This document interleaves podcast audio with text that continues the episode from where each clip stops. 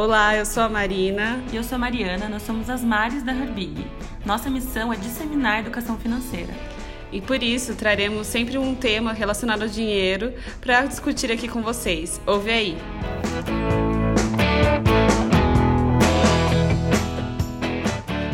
Oi, gente, estamos aqui com mais um podcast e dessa vez um tema que todo mundo se interessa, que é assim pedido pra caramba. É o nosso papo bufunfa que mais teve gente e, enfim, investimentos, né? Que todo mundo está se interessando agora e é importante, tem que se interessar mesmo. Ainda muita gente começando e por isso a gente trouxe a Diana aqui para conversar com a gente. É... Diana quer se apresentar um pouquinho? Olá, olá meninas, olá pessoal. Meu nome é Diana Zarpelon, eu sou assessora de investimentos. Uh, trabalho com isso já de forma uh, não, não profissional já há bastante tempo, gosto bastante da área, né? E, e depois, com o tempo, eu acabei migrando e hoje eu oficialmente trabalhando com, com investimentos. Mas você não veio do, do mundo de investimentos, né? Não, Qual é a sua não, formação nunca, mesmo? Não, eu, minha formação é administração, com especialização em marketing. Não sou do mercado financeiro, né? Então não tenho uma carreira no mercado financeiro. Uh, sempre, sempre fui da parte administrativa, né? Marketing administrativo. E, mas sempre tive essa, essa identificação com o mercado financeiro, sempre gostei muito de investimentos. É, tenho conta e invisto já há muito tempo, né? Então, há muito tempo que eu saí de banco. Então, eu uni aí o útil ao, ao agradável, o prazer de investir e poder também é, ajudar as pessoas de alguma forma. A gente Legal. percebe que hoje as pessoas elas estão se aprofundando, né? A gente comenta muito na Herbig aqui o quanto a educação financeira é falha, né, no, no Brasil, mas as pessoas elas estão se interessando um pouco mais sobre investimentos. A gente vê que tem uma curiosidade maior, né? Uhum. Mas assim, hoje o nosso tema é como começar a investir. Então, para as pessoas aí que ainda não, talvez, ou estão come... ainda não começaram, não sabem muito, estão querendo começar, né? Mas assim, ou que começaram e ainda não sabem muito, muito, muito é, bem sobre tudo. Né? Mas assim, se a pessoa não sabe, não lê sobre economia, ela não sabe nada sobre isso, assim. Você acha que pode começar a investir mesmo assim? Ou não, como que a gente pode, né, para quem aí tá perdido, como você falou, você veio do marketing, tem muita gente que, ah, sou de humanas, não tendo nada, né? Essas pessoas, elas podem começar a investir? Uhum, pode, pode sim, até porque eu quando comecei também eu não, não conhecia nada, não entendia nada, né? Então, a primeira coisa que eu fiz foi pesquisar as opções que tinha no mercado, então opções seja de corretoras, quais eram as corretoras, então isso já há alguns anos atrás, né? Uh, quando ainda esse assunto não, era, não estava tão, tão em alta quanto está agora. Ah, então eu pesquisei sobre todas as opções de corretoras que tinha, li muito sobre todas elas, as recomendações, as referências, que tem muita coisa na internet. É, comecei daí no segundo momento entender de produtos, quais eram as opções, os riscos envolvidos, como é que funcionava. Então eu me aprofundei muito no assunto porque eu gosto muito do assunto, mas as pessoas que às vezes não gostam tanto ou não têm tempo, também pode, né? O primeiro passo é escolher uma corretora, uma corretora de confiança, de credibilidade, né? E no mais, é, aos pouquinhos vai entendendo, com ajuda, com suporte. O ideal é ter apoio de um assessor, né? Sempre que você tem um assessor para te acompanhar, o assessor vai, vai te ajudar a escolher as melhores opções e vai te trazer, te apoiar nessa questão do, do conhecimento, né? Vai te ajudar aos poucos a entender como que funciona cada, cada produto. Mas nada impede que você comece sozinho, que abra uma conta, né? O primeiro passo, então, é abrir uma conta numa corretora. Sem a corretora, as pessoas não não conseguem comprar investimentos sem um intermediário, uhum, Não, não consegue. Ou é através o tradicional, que é através dos bancos, né? Mas o ideal é que, é que, a gente busque outras opções, porque os bancos, os rendimentos de banco a gente sabe que não, que não são bons, né? E eles normalmente cobram taxas Tem administrativas. Taxa, exatamente. Altas. É, é, taxa administrativa, taxa de custódia, taxa de transferência, taxa tudo tem taxa, taxa no banco e rendimento baixo. Então, né, banco não é uma boa opção, nunca é uma boa opção de investimentos. Então as corretoras elas vieram com isso aí da questão de isenção de taxa, isenção de custos, é, não tem custo nem para assessoria, inclusive. Então o ideal é quando a gente pensa em investimento, né, buscar alguma alternativa através de, de uma corretora.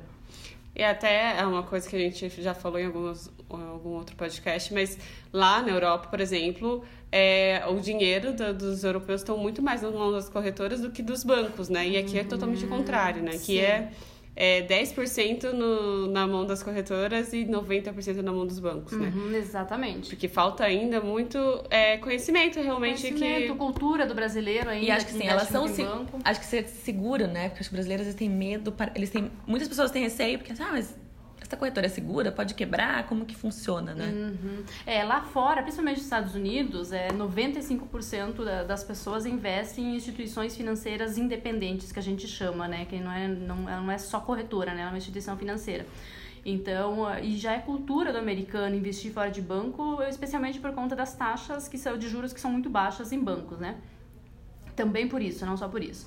Aqui no Brasil, além de a gente tá são recentes as corretoras ou então inicialmente era só corretora e quando fala assim corretora as pessoas associam muito a questão de, de renda variável a questão de bolsa né? Então é, corretora é distribuidor distribuidora em sua grande maioria essas instituições são. Então elas não têm só a parte de renda variável tem toda a parte de renda fixa então em partes por falta de conhecimento de entender como é que funciona as pessoas têm muito esse medo de achar que, que é só renda variável né que ela é só uma que são só corretoras. E na verdade não, tem muito mais, é, muito mais investidores na parte de renda fixa do que de, de renda variável. E assim, os bancos também são aqueles que vão oferecer os produtos deles primeiro, né? Então eles não vão ter o portfólio completo como as outras corretoras é, possuem, porque eles as corretoras vão ter acesso a todos os bancos e podem ofertar diversos investimentos. O banco vai ofertar os deles, né? Uhum, exatamente. Cada banco oferta o seu, o seu produto, a sua emissão bancária, né? E, e, uma, e uma corretora, uma distribuidora de produtos, uh, ela, ela, como ela é distribuidora, ela distribui de vários emissores. Então, dentro da plataforma, por isso que se fala em plataforma aberta, né? São diversos emissores que colocam seus produtos ali dentro para essa corretora e distribuidora fazer a, a distribuição para o cliente final. Então, tem uma concorrência, gera uma concorrência ali, o que favorece também a questão de melhores taxas. Sim. Tem muito mais opção e muito mais um portfólio muito mais diversificado, né? E acho que para as pessoas entenderem também, quando você investe com uma corretora, não significa que você está colocando dinheiro na corretora, né? Você vai estar comprando investimentos dos bancos, às vezes até de bancos comerciais, né? Tipo, a Banco do Brasil, uhum, pode ser, uhum, né? Sim. Você só precisa da corretora para te intermediar. Uhum. Então, se você está comprando, a gente já vai explicar melhor os produtos, mas, ah, o tesouro, você não está colocando dinheiro na corretora, né? Você está comprando dinheiro no tesouro, que é no governo. A corretora só faz a intermediação. Uhum. Então, assim, se a corretora quebrar, por exemplo, não, você não vai perder sua carteira, porque sua carteira não está dentro da corretora, está dentro do, dos produtos que você comprou, dos bancos, do governo. Exatamente, dos emissores. Dos emissores né? Então, é. se você entrar através da corretora e adquirir o, o, CDB de um banco, adquirir uma LCA de outro banco, adquirir um fundo de uma outra gestora, é em cada um desses emissores onde você está colocando o seu dinheiro, é que o, o, risco está nesses emissores e não na, na corretora. A corretora ela só foi a, a interface ali para você adquirir o produto. Então, às vezes as pessoas até perguntam, Ai, mas se a corretora quebrar, o que acontece com o meu dinheiro? O único momento de risco, que o risco está na corretora, é se o dinheiro está na conta ali, na conta corrente ali, no, está em saldo ainda, ele não foi aplicado. Esse é o único momento que ele está sobre a, a custódia da corretora, vamos dizer assim. A partir do momento que ele foi aplicado, o, o risco está no emissor. Então, se eu estou diversificando, colocando em vários emissores, o risco é de cada um do, dos emissores. É, acho que só para também exemplificar para as pessoas que ainda não nunca, né? Apesar você faz uma transferência da tua conta física para a corretora e daí da corretora você compra os, os, né, os produtos dos emissores. Então, por isso que é nesse momento que está uhum. ali. Mas que você não vai, né, ou tem que ter muita sorte para ser nesse dia, né? É, mas também só para complementar, o risco de uma corretora, uma distribuidora principalmente, é, é, quebrar nesse sentido. Se a gente for comparar com o banco, historicamente no Brasil tem muito, muito, muitos casos de bancos que quebraram e até por isso que o brasileiro tem muito medo. Mas quando a gente fala de um banco, o banco ele, ele negocia muito crédito, né? Então tem entrada e tem saída de dinheiro. Ele, ele toma dinheiro dos investidores e ele empresta para as pessoas que estão precisando de dinheiro emprestado. E essa conta, às vezes, se não for bem administrada, né, não tiver uma quantidade suficiente de liquidez ali, é, o banco pode quebrar por conta disso. Às vezes ele tem, tem muito mais é, é, dinheiro tomado, né? Muito mais dinheiro que ele emprestou do que ele tem ali para cobrir isso. Então é por conta disso que os bancos normalmente quebram.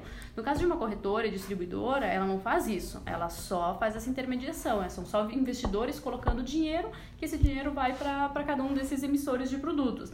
Então a dinâmica ela é bem diferente. Então o risco de uma corretora quebrar nesse sentido é incomparável, se compara com o banco, né? Então... E também pelos bancos serem quebrados, a CVM, todos os órgãos regulamentadores criaram um, um milhão de regras que o Brasil até é mais difícil de realmente acontecer alguma coisa dessa agora do que nos Estados Unidos, por exemplo, né? Uhum. Que eles falam que é bem mais chato. Uhum. E, e, assim, como eu escolhi uma corretora também, né? Eu acho que é interessante. Tipo, tem muitas no mercado, assim, mas é, eu, eu acho que é muita identificação, assim, né? Você conhecer e pesquisar um pouco, eu não sei. Uhum. Acho que é mais isso. Uh, eu vou falar um pouquinho como referência até a XP, que ela é uma das mais antigas e a maior do Brasil hoje, tá? E a XP, ela tem o grupo XP. Então, hoje a Rico e a Clear, elas fazem parte do grupo XP. Então, até por conta disso, isso tornou ainda mais, mais forte e é a principal do Brasil. Então, ela é, ela é, ela é referência hoje.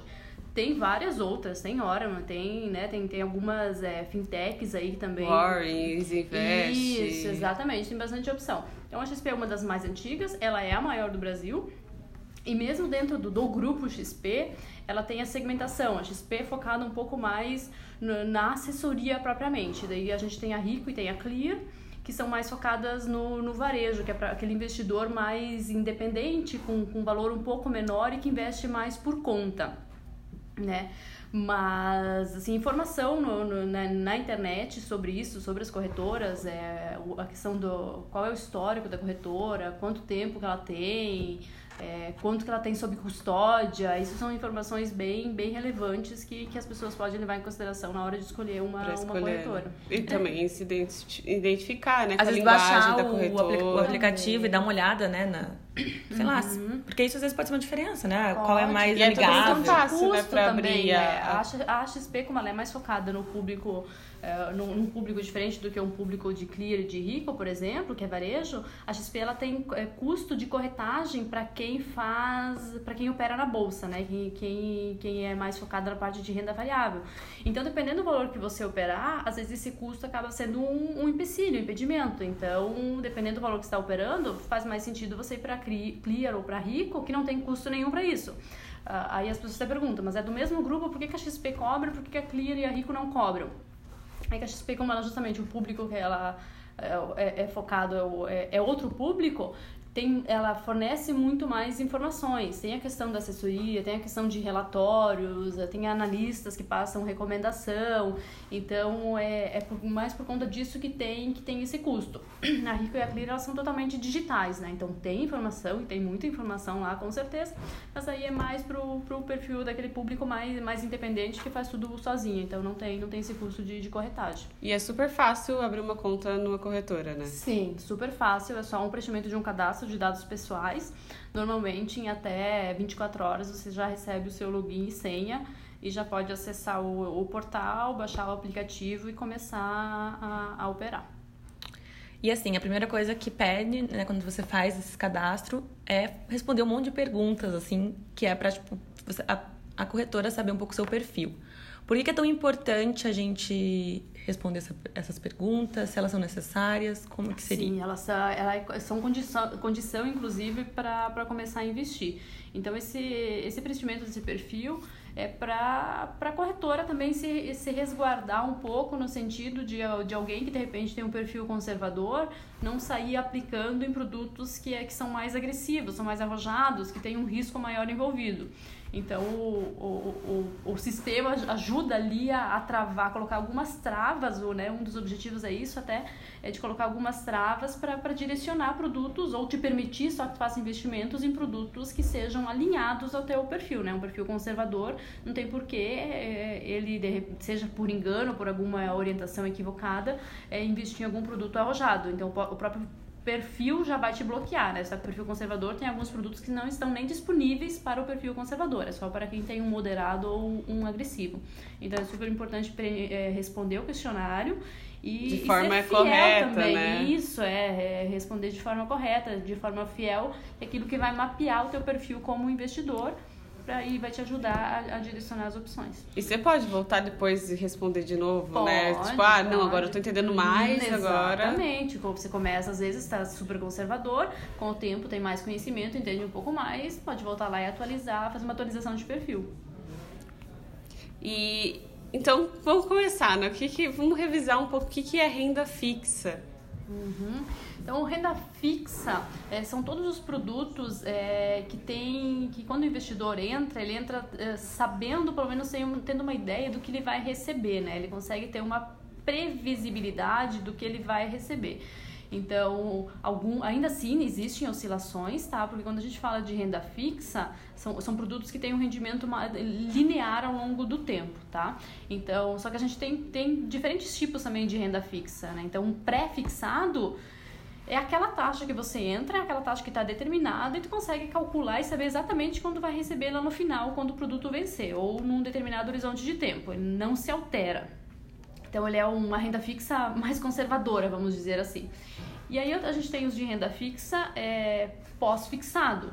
O pós-fixado, você entra sabendo qual a taxa que você vai receber, porém, ele é, essa taxa é um percentual sobre um indexador. Então, por exemplo, 100% do CDI você entra sabendo que você vai receber 100% sobre o CDI. Mas o CDI ele pode variar ao longo do tempo. Se a gente tiver uma, uma oscilação ali, se a Selic subir, o CDI consequentemente ele acompanha e ele vai subir, você vai receber 100% de uma nova taxa que subiu. Né? Então hoje, por exemplo, está 6,50 a Selic. O CDI ele acompanha sempre a Selic. Então vamos supor que o CDI fechou ali a, a 6 e, 4. e, e 6 e 4, 6 e 45, seja é 100% desse valor. Se a Selic cair, vai ser 100% do novo valor. Se a Selic virar Sim. 6, vai ser em cima disso. Se ela subir para 8, vai ser 100% sobre 8. Então, por isso que ele é pós-fixado. Vai ser sempre 100% sobre alguma coisa. Essa alguma coisa é o, é o CDI, que é o principal é, indexador de renda fixa. Né? Então, isso é mais para o perfil, um perfil também conservador, em que ele não tem risco, nenhum risco de, de, de perda, né? Ele vai acompanhar sempre a Selic. O pré-fixado, ele pode se a se você entrou numa determinada taxa, é aquilo que você vai receber até o final. Entrou, por exemplo, um pré-fixado de 8%. A Selic hoje está 6,5%. É ótimo, é uma taxa muito boa, você está ganhando acima da, da Selic.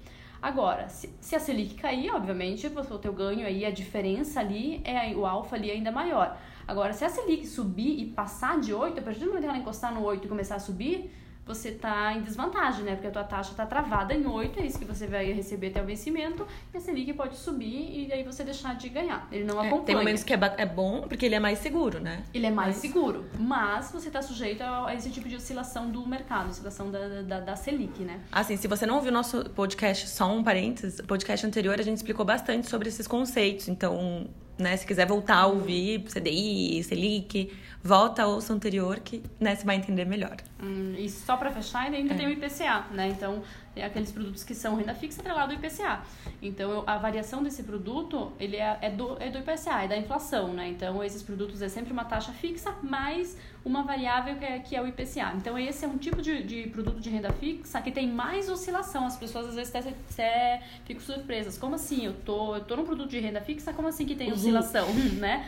É até contraditório, mas a oscilação ela dá, é, da, é do IPCA, né? Então, ele sempre vai ser uma taxa fixa mais o IPCA e o que vai variar ali é o IPCA ao longo do tempo. Então, quem é quem é um, o, o conservador raiz, vamos dizer extremo assim, conservador. extremo, é melhor não entrar num atrelado IPCA por conta disso, porque ele acaba tendo um pouquinho de oscilação. Já tem que ter um pouquinho de estômago já pra... É, já tem, começa a ser um, um, um, conservador um pouquinho já mais ali arrojado, né? Ele já tem que entender um pouquinho mais de investimento para entender, porque daí o atrelado IPCA ele já começa a ter, ele é ainda um renda fixa, mas ele começa a ter um pouquinho de, de variação. E é porque a Selic, ai, desculpa, mas sabe, uhum. porque a Selic é mais difícil de variar, porque é o governo que vai lá e troca a Selic, né? O IPCA é, é a inflação do país, né? Exatamente, então você não tem tanto controle. De vários outros fatores. E também acho que a, a, a renda fixa, você já sabe o período, né, que você vai é, pode liquidar aquele investimento, né? Que é o interessante. Prefixado, você tem que aguentar até o final para você pegar aquela taxa. Se sair antes também pode ter, né? Essa oscilação. E os pós, você sabe a, a data e o pós, o IPCA, você sabe a data, você pode também liquidar antes, né? Uhum. É, Realizar todos antes. eles você entra normalmente sabendo. Normalmente não. É, quando a gente fala de renda fixa, então tu entra sabendo qual que é a, a taxa, qual que é o indexador, né? Uhum. E qual que é o vencimento. Então, qual você, é o vencimento? Isso, sempre entra, entra sabendo qual que, é o, que é o vencimento e se ele tem carência ou não. Carência quer dizer se você pode sair antes do vencimento ou não. Porque tem produto que tem vencimento ah. e não tem carência. Então você pode sair a qualquer momento. É o caso dos títulos do Tesouro. Todos eles, eles têm vencimento, mas eles têm liquidez, que a gente chama. O ter liquidez é isso, é não ter carência, você pode sair a qualquer momento. Agora, ou tem outros produtos de renda fixa que tem, que é o vencimento e o vencimento é igual a carência, então você tem que carregar até o vencimento para sair. Algumas situações até pode sair, sair antes, mas aí corre o risco de sair com, com deságio, com alguma perda, né? Uhum. Isso e... também é um ponto bem importante para observar na hora de entrar, né? Qual que é o vencimento? Tá de acordo com a tua necessidade, com o teu prazo, Sim. com o teu... Qual...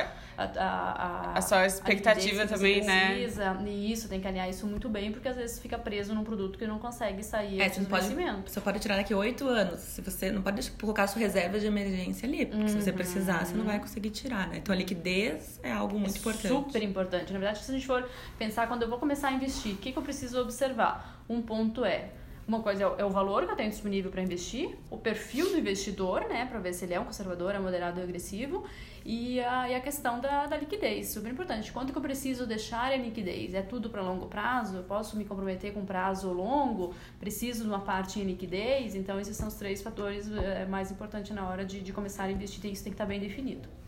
E muita gente pergunta, né? E poupança? É investimento ou não é? E título de capitalização, e consórcio, né? assim, antes de começar a falar o que é investimento, vamos falar o que não é investimento. É, o que não é, bem isso. Não, né? Não entendo como investimento, então acho que o próprio nome poupança já diz, ele é o ato de poupar, né? E com o tempo acabou, o brasileiro, por questões culturais também, acabou, usa isso até hoje, infelizmente, como investimento, mas não é. Ele é, ele é a reserva que você deixa lá, tanto que ele não rende nada, ele rende abaixo, da, abaixo do, do IPCA hoje, abaixo da inflação, ele não está é, ele tá perdendo o poder de compra, deixar o dinheiro na, na poupança, né? Então, ele até pode funcionar como a tua reserva de emergência, ele até pode ser utilizar ele enquanto você está fazendo, acumulando uma reserva para depois transformar num, num, investimento, aí ok. Mas nunca pensado para investimento, porque poupança não, não é investimento, né? A rentabilidade é muito baixa, e irrisória, não faz sentido eu deixar um produto na poupança pensando em investimento, que eu estou investindo, que não está investindo. E título de capitalização? Ah, nem se fala. nem se fala, porque o título de capitalização, além de não ter rentabilidade, é, você está pagando por. Você está contando com a sorte. Está contando com a sorte, exatamente. Você está pagando pra, por, por uma sorte aí que tá, ainda não depende do quanto você está pagando. E mesmo, então, se você for sorteado, ok. Se não for, você não consegue sequer resgatar todo o valor que você colocou. Então, é pior ainda do que poupança. Né? Sim, é. Título quem de capitalização. É, quem é sorteado, aí até o quê? Ainda até sai feliz. Mas, né? É difícil, é melhor é você, sei lá, na loteria, no bicho. Pega esse dinheiro e bota no investimento que vai ser muito melhor. Com certeza. E consórcio também, algumas pessoas têm bastante dúvida com consórcio. Ele segue um pouco na mesma linha também do título de capitalização.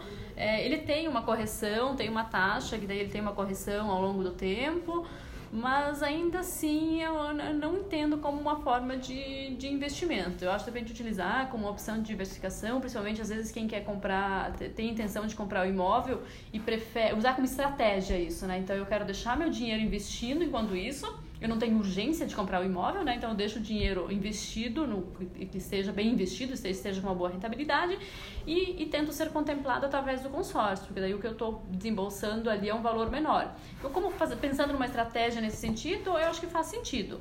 Agora, pensando em investimento, não, eu vou entrar no consórcio como investimento? Não, não, não, não, não consideraria dessa forma. Então, agora que a gente sabe que não é investimento, vamos falar sobre os produtos, né? Quais são os produtos para quem está começando, que normalmente é renda fixa, né? Uhum. Quais são os produtos disponíveis no mercado e né, a gente explicar um pouquinho sobre o que, que é, quais são as suas uhum. características. Tá. Eu vou começar falando pelo Tesouro, então, que é para quem sai às vezes de banco e sai da poupança e, né, e é mais conservador, é bem comum as pessoas irem para o Tesouro. Eu, quando comecei, eu comecei também pelo Tesouro. Então, o Tesouro... Uh, além dele ter a questão de, de ser um ativo muito seguro, né? Porque quem está dando essa segurança, que está te garantindo é o, é o governo, então ele é um título soberano que a gente fala, né? Então ele é um título muito seguro para quem quer começar e começar a entender um pouco como é que funciona. Ele não é tão simples quanto parece, porque por mais que ele seja de renda fixa, aquilo que a gente falou antes, a questão de ser pós-fixado, pré-fixado e atrelado à inflação. Então, no, no, Tesouro a gente tem essas opções também. Então, o Tesouro Selic, por exemplo, é o Tesouro atrelado à, à Selic. Ele é o, ele é o pós-fixado e que ele vai te pagar, vai, te, vai acompanhar a Selic e vai te pagar de acordo com a Selic. Ele é o mais conservador nesse sentido, que ele não tem oscilação, é o que menos te paga, porque ele te paga exatamente isso. Aí a gente tem o pré-fixado, mas aí também entra naquela situação. Às vezes eu posso entrar com uma taxa muito boa, mas se a Selic subir, eu vou ficar travado e vou estar recebendo só a, aquela taxa que eu entrei. E o tesouro também, o que as pessoas também não, não, não, não sabem ou não entendem às vezes como é que funciona, porque não é tão simples, é quando você entra, por exemplo, no, num título do, do tesouro, você compra, você entra pagando um valor por aquele título e você contrata uma taxa de remuneração. Ao longo do tempo, isso vai oscilando. Então, se a taxa de, de juros é, é, oscilar, influencia no valor desse teu título. Esse teu título ele não é travado naquele valor que você entrou. Na hora que você for sair, se você for sair só no vencimento, ok, aquilo que você contratou é aquilo que você vai receber lá no final.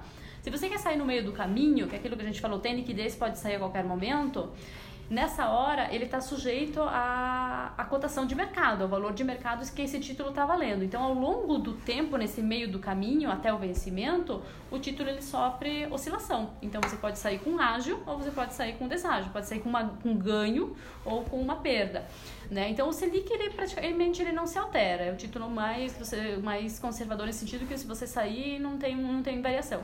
Agora, o pré-fixado e o, e o do ao IPCA, são os dois que sofrem bastante oscilação aí ao longo do tempo, de acordo do, pro lado que o mercado vai, né? De acordo com, os movimentos da, da Selic, eles podem ter bastante oscilação ao longo do tempo. E é muito interessante falar também que o tesouro você pode investir a partir de 30 reais. Uhum. Então também não precisa, tipo, juntar aquele dinheiro. Nossa, mas eu preciso muito de dinheiro para começar a investir. Não. A partir uhum. de sobrou 30 reais. Cortou alguma coisa no seu orçamento lá de 30 reais já investe no tesouro. É, uhum, é ótimo por conta disso, né? Para quem está começando, está com valor baixo, enfim, é, é uma boa opção também por conta disso, né? Então, e as com... corretoras também não cobram, né?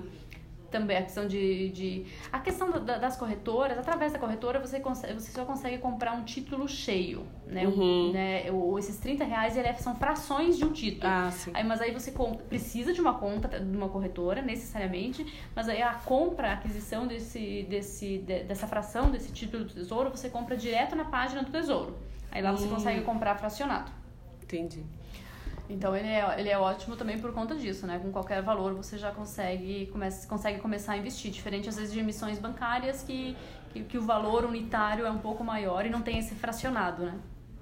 Sim. Tá? Uh, então, ainda seguindo nas opções, a gente tem as emissões bancárias, né? Que são os tradicionais CDBs, LCI, LCAs, é, letras financeiras. Então, por que emissões bancárias? Porque eles são emitidos pelos bancos, né? São os bancos que emitem esses títulos para captar dinheiro dos investidores para depois fazer, fazer empréstimos, né? Então, uh, também acho que são os mais conhecidos de, da parte de renda fixa, né? São essas emissões bancárias. Lembrando que o CDB incide R, LCI e LCA são, são isentos de R. Da mesma forma, a questão de remuneração é, é, é eles são atrelados aos indexadores também, é pré-fixado, pós-fixado e atrelado à, à inflação, tá? Da mesma forma, tem as três opções. E aí a gente tem aí também os créditos privados. Então, que daí já eu diria que é uma renda fixa já num, num, num que tem um, um upgrade ali, né? Para quem é aquele investidor que já entende um pouco mais como é que funciona o mercado, é o crédito privado, diferente da emissão bancária, ele não tem a cobertura do FGC. Então, é, é ele ele, ele tá embutido ali um risco um pouco maior nesse sentido. Então, às vezes, para quem está começando e tem muita preocupação de ter a proteção do FGC, já o crédito privado não é recomendado. Agora, o investidor que já conhece, já entende como é que funciona, já sabe o que avaliar na hora de escolher um crédito privado, ok. Mas tudo é uma questão de conhecimento, né? Então, então por isso que ele está ele tá num segundo nível, vamos dizer assim, do, de, de investimentos de, de renda fixa. Então, você precisa entender um pouco mais já do, do mercado e como é que funciona para começar a entrar em, em créditos privados. O FGC que você comentou é o Fundo Garantidor de Crédito, Isso, né? Que dá para algumas, alguns Todas as emissões bancárias são cobertas pelo, pelo FGC. Então, crédito privado, nem o crédito privado, ele é coberto por FG por FGC. Por conta disso, ele exige uma análise um pouco mais aprimorada na hora de escolher uma empresa dessas para investir, né? Então, por exemplo, a classificação de rating é o principal indicador indicativo de, de, que, de que é uma boa empresa, uma empresa sólida. Então, avaliar sempre qual que é o, qual que é o rating dele, ele tem um, é um duplo A, é um triplo A, então isso já indica que a empresa é uma empresa boa, é uma empresa sólida, é, quem entende já um pouco mais é pesquisar essa empresa no mercado, qual que é o porte dessa empresa, ela já fez outras emissões, né, então a primeira emissão normalmente também a, a gente fica um pouco mais receoso, porque a primeira emissão que a empresa está fazendo, aí tem empresas que já fizeram quatro, cinco emissões e sempre pagaram ah, tudo certo. Então, também isso já é um indicativo de que ela já emitiu, ela já sabe como é que funciona, ela, ela sempre honrou com seus com seus compromissos, né? Então, isso tudo ajuda na hora de escolher uma, uma empresa de, de crédito privado. E assim, só pra fazer uma analogia, né? Então, tipo, o tesouro é você, você é investidor emprestando dinheiro pro governo e o governo te pagando uns juros. CDB, LCI, LCA, os bancários, né? É a gente prestando dinheiro pro banco e o banco nos pagando juros. E o crédito privado é a gente prestando dinheiro para empresas privadas e essas empresas nos pagando juros, né? Uhum, exatamente. Então, você, é para quem você está emprestando dinheiro, né? E você vai receber juros por conta disso, assim. Então, tipo, o crédito privado seriam as debêntures, mais Isso, ou menos, entra né? as debêntures, entra os CRIs, entra os CRAs. ah, então, CRI é para o setor eh, imobiliário e os CRAs é para o setor agrícola. Uhum. Tá? E tem ainda, para finalizar, os fundos de renda fixa, né? Então, às vezes as pessoas acham que fundos é, é um investimento mais arriscado. Se ele for um fundo de renda fixa, não. Então, um fundo, o que, que ele vai fazer? Ele vai investir em produtos de renda fixa. Então, um fundo de renda fixa, tem fundos de renda fixa que investe- investem, por exemplo, só em títulos do tesouro. Ou tem uns- alguns mais de, os de crédito privado. São fundos de renda fixa que investem só em crédito privado, em diferentes emissores de crédito privado. Ao invés de você entrar, de repente, num único ah, num único crédito privado, você entra no fundo que investe em crédito privado ele diversifica a carteira. E aí te, dá um pouco mais de segurança no sentido, quem está investindo é a gestora desse fundo, ela conhece muito mais, ela está fazendo toda essa análise que às vezes você não tem esse conhecimento e não sabe como escolher uma boa empresa, tu entra num fundo desses que a gestora vai estar fazendo esse, esse, esse trabalho por você. Né? Então tem os fundos de renda fixa, tem diversos tipos, né? Mas tem os, os que investem no tesouro, tem os que investem em emissões bancárias, tem os que investem em crédito privado, tem alguns que são específicos de, de debêntures incentivadas, por exemplo, que são fundos isentos de IR. Então tem vários tipos de, de crédito privado, tem é, de fundos de renda fixa. Tem os fundos que são atrelados à inflação, que também são aqueles que têm um pouco mais de oscilação, mas em contrapartida te entregam um resultado um pouco maior. Mas são todos também dentro ali da categoria de, de renda fixa. E eles têm taxa de corre... uma taxinha para de administração. Tem a taxa de administração, que é, que é normal de todos os fundos, né? Porque é assim que eles ganham também, né? Então é, é para bancar os custos do- dos fundos, né?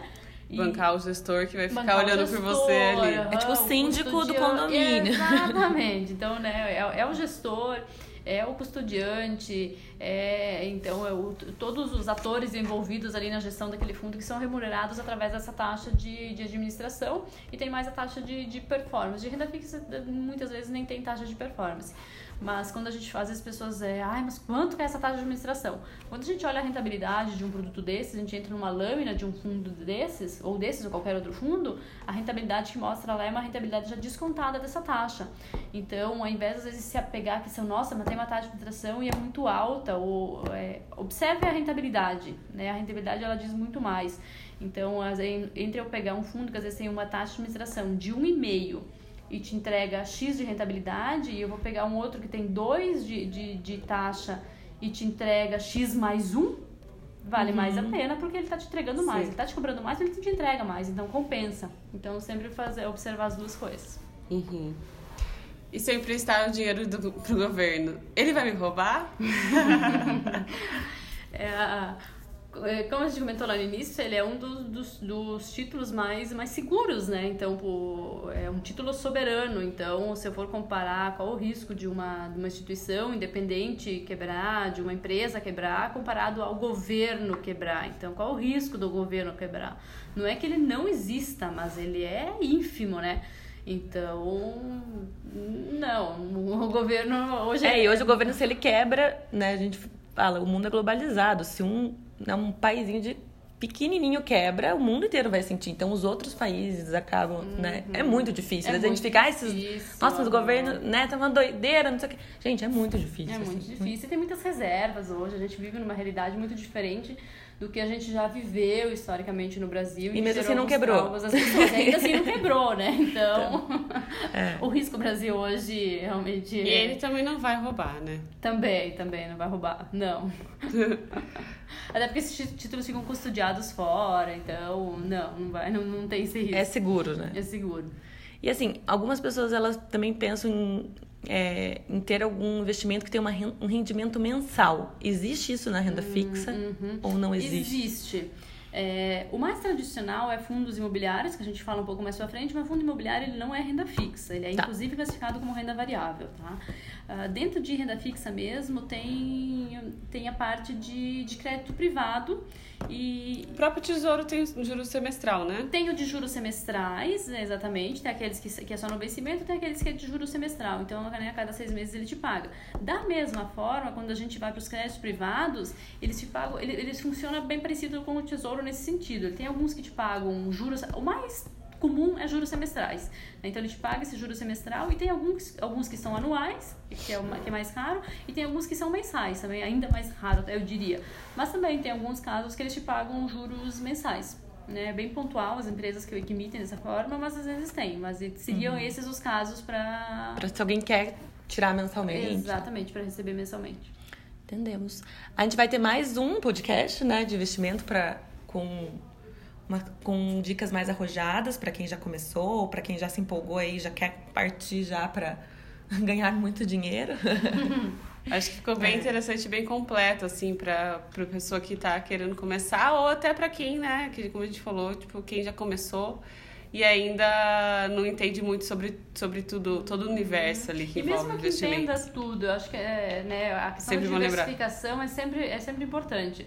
Então, por mais que o teu perfil vai mudando, tu vai entrando já em produtos mais arrojados, e o, e o teu perfil também é um perfil que, que, é que, que arrisca um pouco mais, é sempre importante você deixar uma parte em renda fixa, que é a parte que está mais protegida, a parte mais conservadora, é a parte defensiva da sua carteira, né? Então, é sempre importante ter alguma coisa em renda fixa, mesmo que você tenha, tenha um perfil mais, mais arrojado. E mesmo dentro da renda fixa, é interessante diversificar, né? Sim, sim, sempre. A diversificação é super importante, é para diversificar o risco, para não concentrar tudo no mesmo é, emissor, é para diversificar questão de indexadores, né, para não deixar tudo no pós-fixado, para colocar alguma coisa atrelada ao IPCA. Então, a diversificação, eu diria que é a chave para te ter uma, uma boa carteira em termos de, de, de de, de, segurança, até te dá uma segurança maior na carteira e contribui para uma melhor rentabilidade. É a questão, aquilo que a gente fala muito da analogia de colocar todos os ovos numa mesma cesta. Se a cesta virar, né, uhum. vai perder tudo.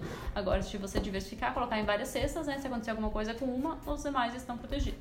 E acho também outra dica né, de investimento é também a frequência, né? Começar a guardar dinheiro, colocar isso porque o, é, o tempo, ah, mais a frequência, também, né? é. mais né, a diversificação uhum. né? Mais os juros compostos que faz aquela mágica. Com o tempo, você vai vendo o teu, teu bolo crescer uhum. mais expo exponencialmente, né? Uhum, então, isso é muito Tudo importante. Uhum. Acho que é isso. Muito obrigada, Diana. É, se alguém tiver alguma dúvida, pode mandar pra gente. A gente repassa pra Diana ou até posta mesmo nas redes da Herbig. E sigam as redes da Herbig, né? A gente vai deixar também aí os links. Quer falar mais alguma coisa? Não, acho que é isso. Fico à disposição. Se precisar, precisarem, tiverem alguma dúvida ou se quiserem conversar comigo diretamente, é só me procurar através das meninas que elas têm meu contato. E também acho que na, no nosso blog tem um texto sobre renda fixa, ou como começar a investir, que fala um pouco sobre renda fixa, que é o blog da Herbig, e a nossa rede é HerbigBR, tanto no Insta quanto no Face. Então fiquem ligados. Obrigada, gente.